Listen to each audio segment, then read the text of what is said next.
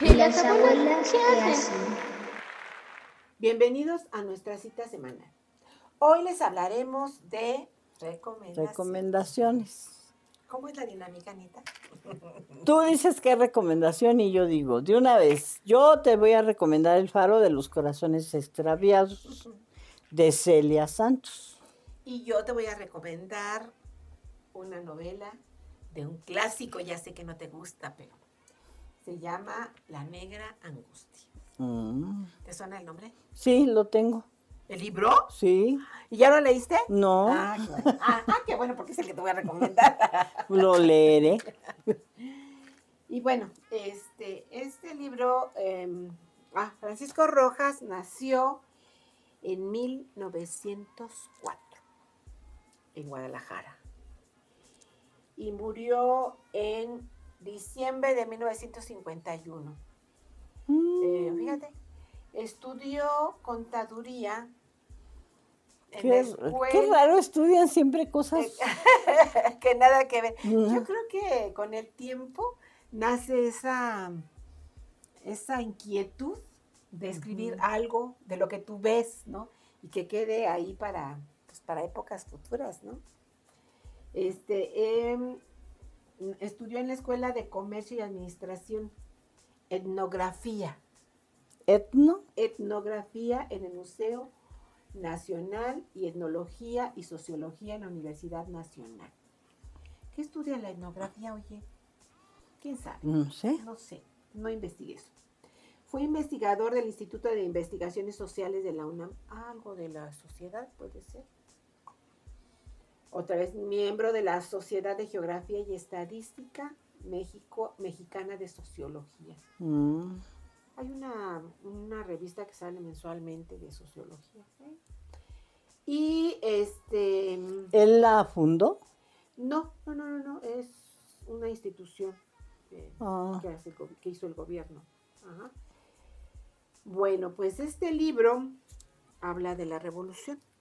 mm, Bueno, el tema es la revolución, pero habla de este personaje que se llama Angustias.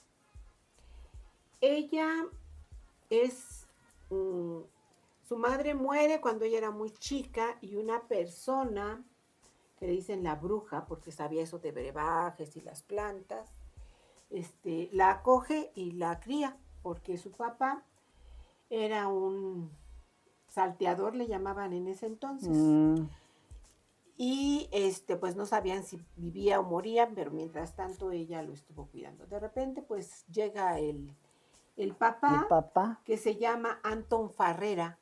y ¿Antón? es Anton Farrera. Mm, Y era un negro.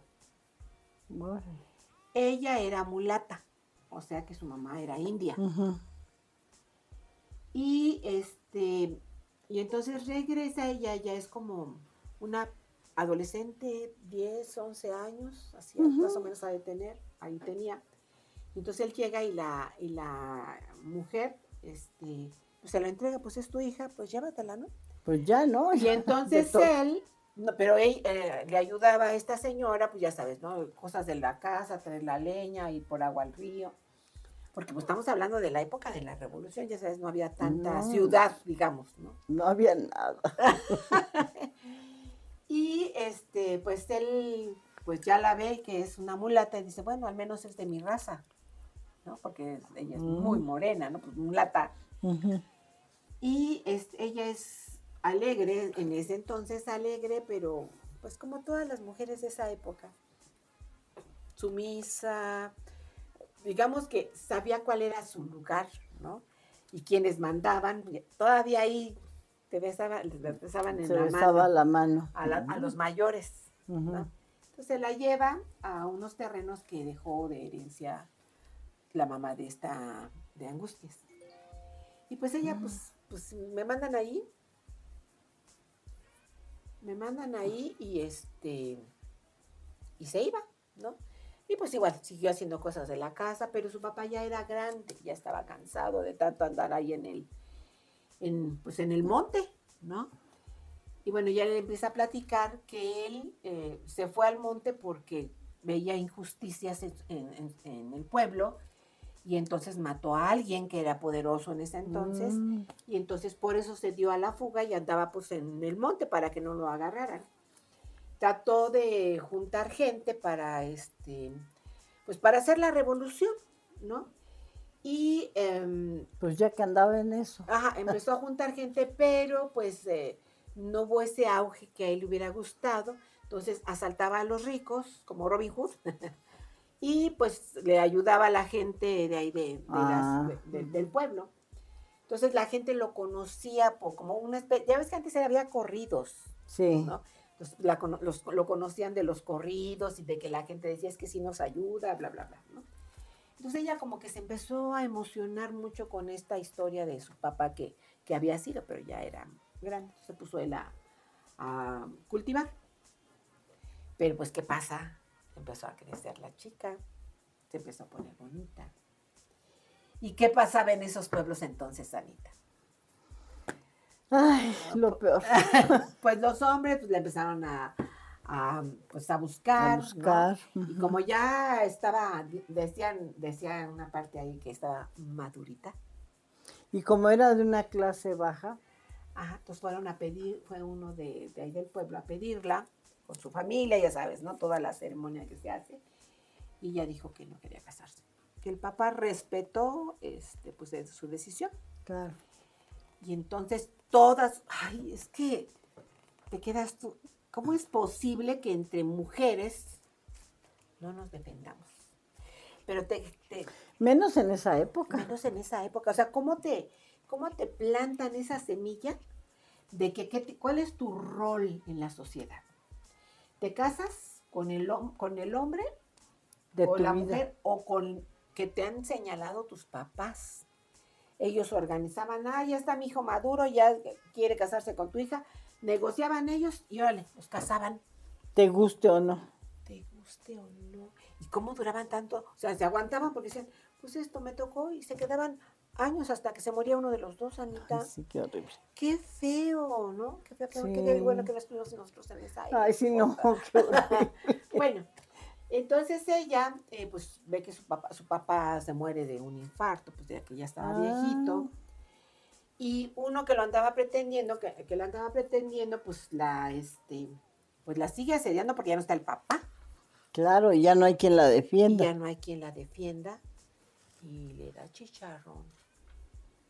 Agarra una daga que traía que le había dado su papá para que se defendiera y se lo echa. Y entonces Pal monte. pa'l monte. Caminó y caminó y caminó, pero no tenía un rumbo hacia dónde ir. Pues, Pues no, nada más salió huyendo sin. llega a un río, a un riachuelo, y pues de tanto cansancio se queda dormida allá un- cerca del río. Y bueno, en esa época hay pues muchos salteadores, mucha gente que anda de aquí para allá, de pueblo en pueblo, para lograr sobrevivir. Y se le encuentran, resulta que era gente de un bandolero que le decían el picado. Órale. Ajá. Y eh, eran cuatro tipos, y pues ya sabes, ¿no? No, pues que está muy guapa la, la negrita y que bla, bla, bla. Y entonces uno de ellos le dijo, no, es que el picado ya nos dijo que él tiene que ser el primero. Oh, Entonces tiene derecho de prenada. Ah. pues es que así se manejaba en esa época. Bueno, aquí nos lo narra muy, muy bien este Francisco Rojas, que eh, particularmente me gusta mucho cómo escribe. He leído algunos otros de él, unos cuentos de la Revolución, casi todo lo que él ha escrito, lo que he leído de él. Y este, y entonces se la llevan, pero ella es sumisa, o sea, ella sabe que no quiere estar con ningún hombre. Está Si renegada. de algo está segura es de eso. Sí, entonces, este, pues se defiende, trata de defenderse para que no abusen de ella. Y llega ahí con el dichoso picado, pero el picado tiene su mujer. Ah, Y entonces él ya sabe Mm, que ella sabe que es bien coscolino y nada más busca cualquier momento para dar, para hacer des- Sus gracias. Sus gracias. Y entonces, este, el que la defendió de los otros, de los otros amigos que, que la encontraron, pues le dijo, vámonos, vamos a escaparnos porque de esta no te salvas. Y se la lleva. En el camino, curiosamente, o sea, esa parte es como que no sé cómo considerarla. Ella como que se siente mm, más valiente, más con, con ganas de imitar lo que su papá le había venido platicando. Y llegan a un poblado, a, un- a una casa, un hostal le llaman, no sé, una casa de huéspedes, algo así. Y este, y entonces este hombre que la, que la ayuda a salir, le dicen el huitlacoche. Ah, como, la, como el corrido. Ya se casó el huitlacoche. ¿No lo has oído? No lo he oído. ¿Pero qué te has perdido? Y entonces le, di- le declara su amor. Le dice que en lugar de que anden por aquí y por allá, él tiene una casita en tal lado porque no se va con él. Él la quiere y la va a procurar. y- pero ella dice que no. Ella dice que no. Ella va a ir en busca de la revolución porque ya empezó todo el alboroto. Ah, Y está en la zona como, pues en Morelos, ¿no? Y van camino hacia Cuernavaca porque ahí anda Emiliano Zapata. Entonces van en- al encuentro. Llega al hostal y hay varios hombres ahí cantando corridos de todos los personajes que andan en la bola. Cantan una de Emiliano Zapata. Y entonces ella se siente con más valor. Y los invita en ese momento a, a irse a la revolución, a alcanzar. Pero ella como líder. Entonces yo me quedé, entonces yo me quedé, o sea, imagínate ese, ¿no? ¿Cómo crece el personaje de repente? Porque bueno, yo creo que los personajes cuando te haces fuerte es porque ya viviste algo difícil y lograste salir de esa cosa difícil. Como las mujeres, bueno, yo, yo recuerdo mi mamá, ajá, ella pues venía de ese chip que te casas y es para toda la vida, ¿no? Pero llega- naciste para casarte. Pero llega un punto en esa relación, en ese matrimonio, en donde Que ellas no. dicen, hasta aquí, y después las que mandan son ellas. ¿Estás de acuerdo? Estoy de acuerdo. Ajá. Entonces, pero ella en, en esta parte de la novela eh, no nos cuentan realmente que ella haya sufrido tanto como para que agarre ese valor y sea capaz de controlar a los hombres, que en ese entonces eran más machistas, más, más, más machistas que ninguna, que, que en ninguna época, ¿eh? Bueno, entonces ella se hace de, de esta gente que la, que la sigue para alcanzar a Zapata. Y pues ya sabes lo que pasa en la revolución. Me hizo recordar a este a Petra Herrera, que, que andaba con, con Villa. Con Villa, sí. Y bueno, así como ellas, muchas, Muchas más. mujeres anduvieron ahí en la lucha de la revolución. Que no hablen de ella, de ellas, bueno, pues ya sabemos quién escribe la historia, los hombres, y entonces dejan de lado, pues estas personas, estas mujeres que valientemente Que tan valiosas son porque formaron parte de la revolución y Claro. ellas también ayudaron a realizar la revolución. Así es, entre las soldaderas que acompañaban a sus hombres, entre aquellas que tomaban las armas, entre aquellas que estaban a la vanguardia también, este, pero pues no, no las mencionan como debieran. No. ¿sí? Y él le hace un homenaje a... exactamente a esta, a este personaje que, este, que ya nada más con el nombre dices angustias, no, pues ya. Pobre. Pobre. Ay, sí. ¿Y qué creen? ¿Qué crees? No, no me cuentes el final. que se enamora. Y ahí lo voy a dejar porque no es posible que una persona que creció tanto, que pudo controlar a muchos hombres y ser su líder, se enamora. Así, así pasa cuando sucede. Y Por lo general, así muchas mujeres, tú ves a mujeres mm, triunfadoras en la vida y se enamoran y pierden todo. Y, Hemo- y ellas mismas no entienden qué es lo que pasa.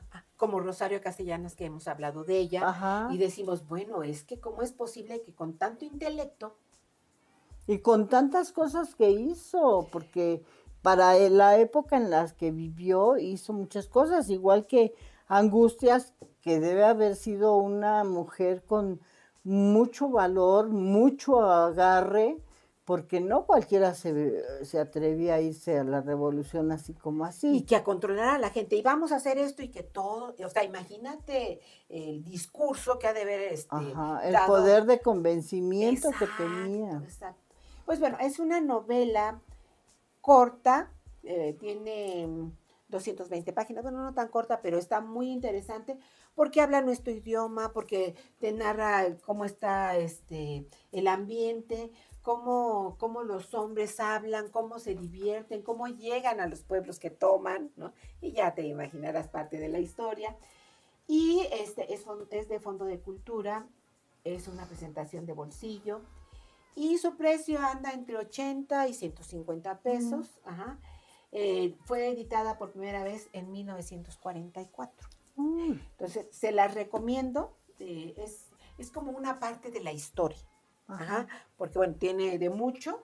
Y bueno, pues obviamente el personaje principal, pues, este, nos da mucho de qué hablar, mucho de qué pensar, ¿no? De que, porque a veces nosotras, entre nosotras, no nos entendemos del todo. ¿Por qué lo haces? Porque además no vivimos la situación que ella estaba viviendo. Exactamente. Pero bueno, ahí se los recomiendo. Es un libro muy fácil de leer y en verdad está muy interesante. Y tú, Anita, ah, pero primero hagamos una. hagamos el paréntesis. Si les está gustando esto que están oyendo y viendo, regálenos un like. Suscríbanse, compartan y pueden dejar un comentario, pueden o una carita feliz o una carita triste. o, tocan, ah, píquenle la campana para que les avise. Todos los viernes a las 12 del día hay un nuevo video. y eh, de esa manera van a estar pues informados, ¿no? De que, de que estamos nuevamente participándoles un libro más. Así es. Ahora cerremos el paréntesis. y bueno, ahora sí, platícame cuál libro me vas a recomendar. Pues mira, yo, ya sabes que me encantan los libros, sobre todo para niños.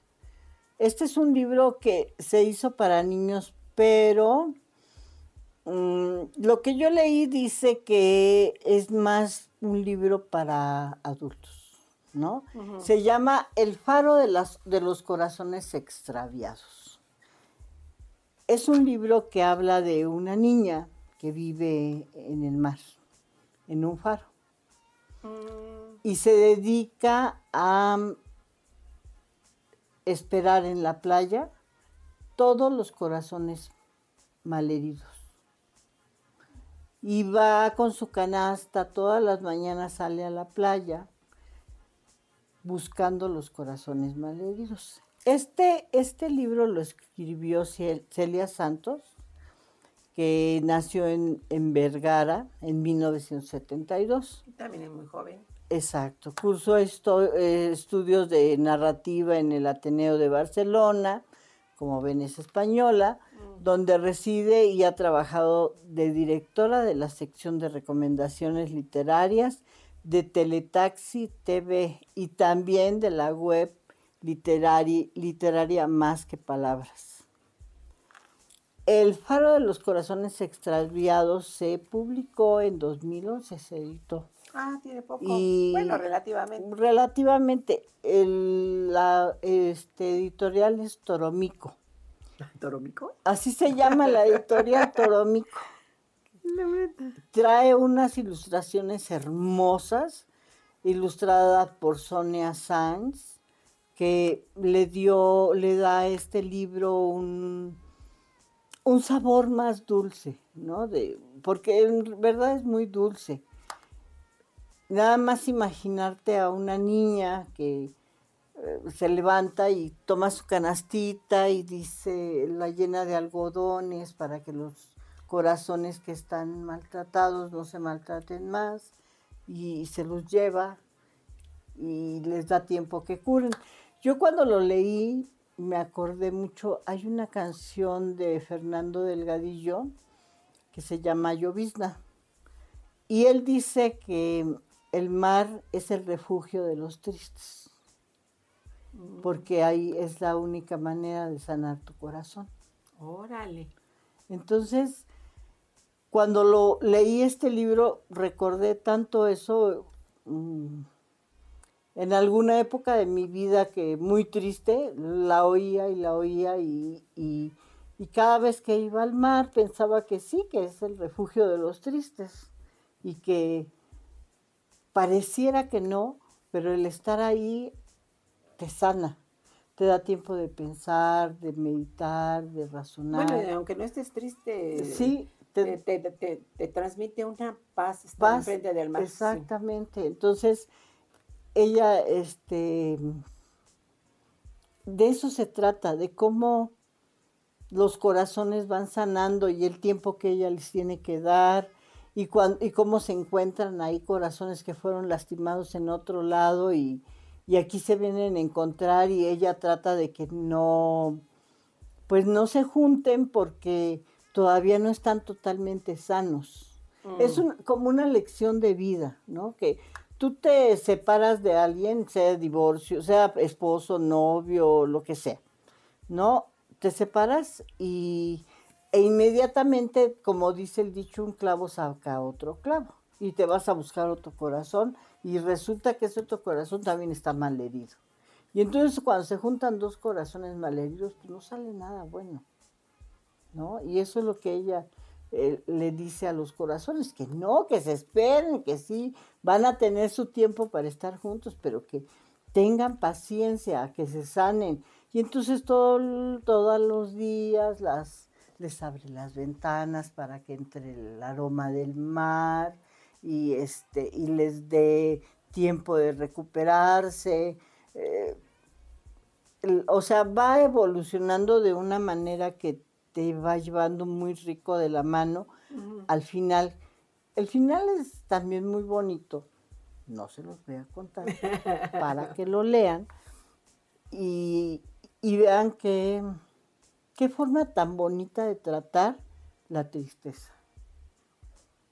¿Sí? Porque, porque de eso se trata, ¿no? De la tristeza, de cuando te rompen el corazón y no sabes a dónde ir para curártelo, de cuando te destrozan y te tú das todo y el otro corazón no te quiere para nada, ¿no? Y entonces cuando ya están sanos los vuelve a poner en el mar para que vayan a su a su lugar, ¿no? A mí me internece mucho las veces que lo he contado, pues lo cuento con más detalles. Claro, claro, Entonces, sí, sí. este, a las personas que me han escuchado les enternece mucho. Alguna vez he visto una lagrimilla por ahí, que eso es lo interesante de narrar, ¿no? Claro. Y bueno, la, mm, la, la editora, que también es amiga de Celia Santos, estudió ilustración en la Escuela de Artes de Valladolid y tiene varios premios a nivel nacional. Siempre ha, ilustrado libros infantiles, por ejemplo, el libro de los piratas y, y las portadas, ¿no? Y, ha- y con- ha colaborado en- con el gobierno de, de España. Y este, y bueno, este es el, el cuento que, que yo quiero recomendarles. Es un cuento no corto. Es un, el número de páginas son 42 y es un cuento ilustrado, o sea, se van a divertir no nada más con el cuento, sino con las ilustraciones de Sonia Sanz, que son muy bonitas, muy bien hechas, que vale la pena verlo. Y este, y bueno, esta es mi recomendación para todos ustedes, para ti. Este, yo sé que no eh, tienes un corazón extraviado, pero siempre sana, siempre sana de alguna manera, ¿no? Y Sí, sí. va- vas encontrando un camino diferente cada vez. Así Este es mi, así es, esto es lo que yo les recomiendo. Y bueno, también tenemos que contarles que tenemos redes sociales. Entre ellas está Facebook, YouTube, Spotify, Apple y Google Podcast. Y ahí nos encuentran como y las abuelas que hacen. También tenemos Instagram y Twitter y allí nos encontrarán como abuelas lectoras. Den like si les gustó esto que les estamos contando. Una suscripción nos ayudaría algo. Compartan para que más y más cada día se se interesen por los libros. Y bueno, aquí nos vemos todos los viernes a las 12 del día. Volvemos a llegar a visitarnos A vernos y a platicarnos. con diferentes lecturas, con diferentes propuestas de, de, de conocer. Diferentes temas que hemos diferentes tratado, temas, claro. sí, y que la verdad a nosotros nos han hecho viajar y vivir, y vivir lo que ahí leemos. Mm, alguien me dijo, sí has viajado mucho por la- eh, leyendo, pero te hace falta viajar el mundo.